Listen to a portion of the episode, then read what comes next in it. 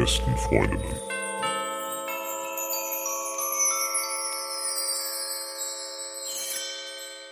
Hey Max, äh, wir haben eine Hörerin-Mail gekriegt und Andrea schreibt uns, dass sie seit zwei Jahren mit einem Typen was am Laufen hat. Mhm. Und der kommt aus der gleichen Stadt, aber studiert gerade woanders und die treffen sich immer wieder.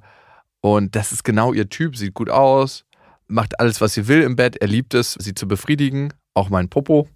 Steht es da so? Ja. Auch mein Popo. Und als letztes meinte er, ich schmecke so gut. Hm. Und da bin ich dahin geschmolzen. Das Problem ist, ich habe ihn bereits beim ersten Mal rangelassen.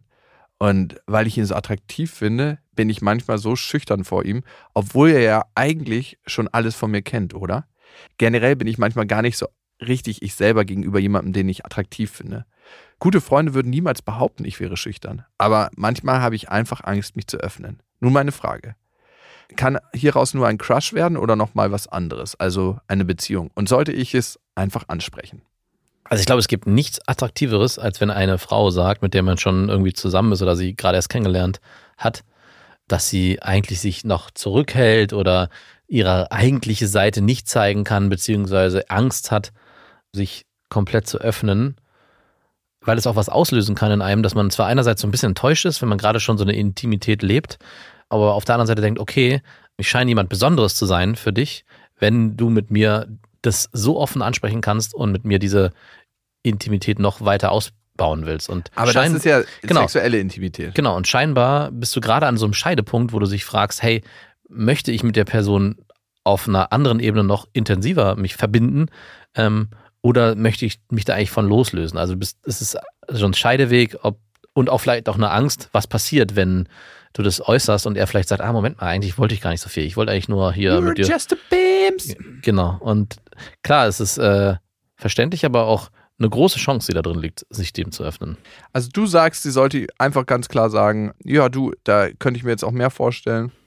Nee, was ich sage, ist, dass es, wenn die Angst besteht, hey, wie wird er darauf reagieren, dass er vielleicht hört, da ist noch was anderes dahinter oder ich halte noch einen Teil von mir zurück, weil ich mich nicht traue, dass er da wahrscheinlich nicht mit Abweisung reagieren könnte, sondern vielleicht sogar mit Zuwendung oder dass vielleicht sogar die Verbindung noch mehr verstärkt, weil er merkt, okay, hier äh, ist noch eine andere Ebene vorhanden, die ich, oder vielleicht sagt er auch sowas, ich habe das auch irgendwie gespürt und merke auch, dass ich da mehr möchte. Also natürlich ist es, besteht die Gefahr, dass du verletzt wirst, wenn du dich so öffnest, aber es besteht auch die Gefahr, dass ein sehr schönes Gefühl sich einstellt.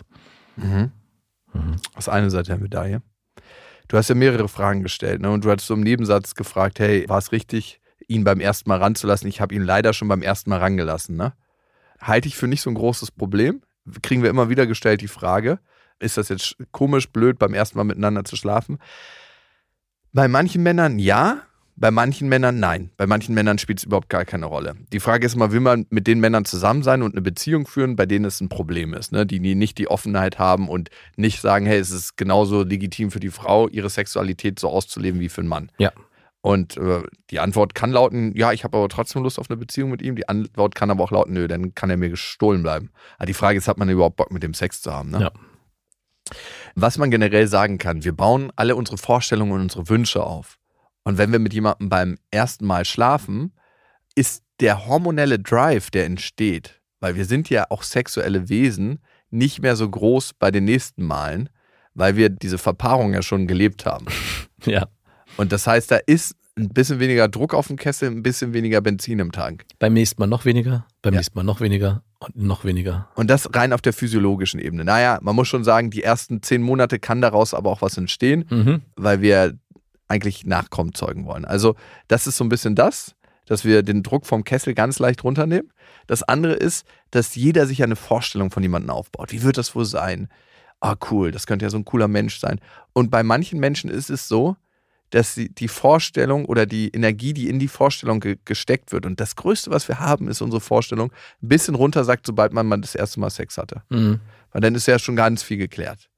Und sobald noch viel im Argen ist, und das muss nicht nur Sexualität sein, sondern auch Information, ist die Leinwand noch weißer für die Vorstellung. Mhm.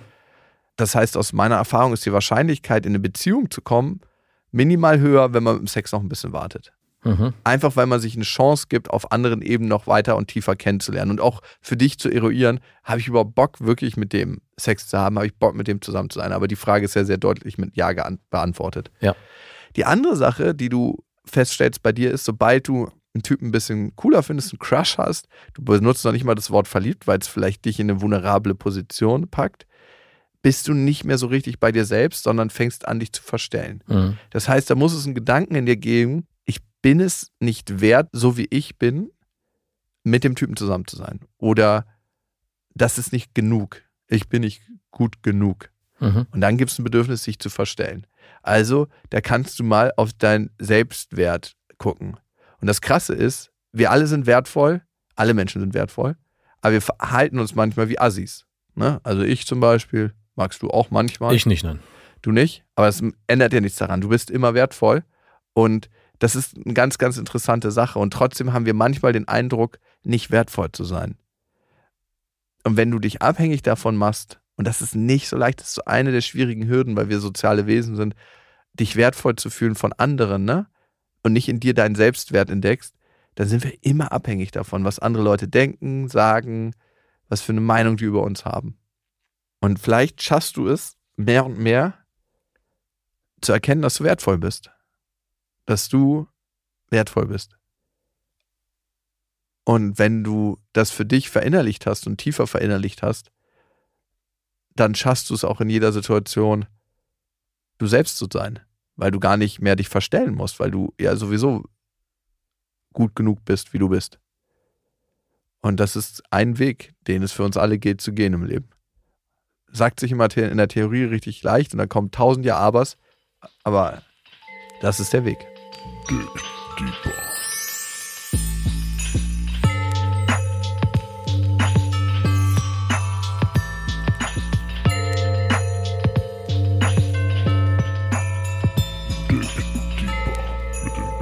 befreundet.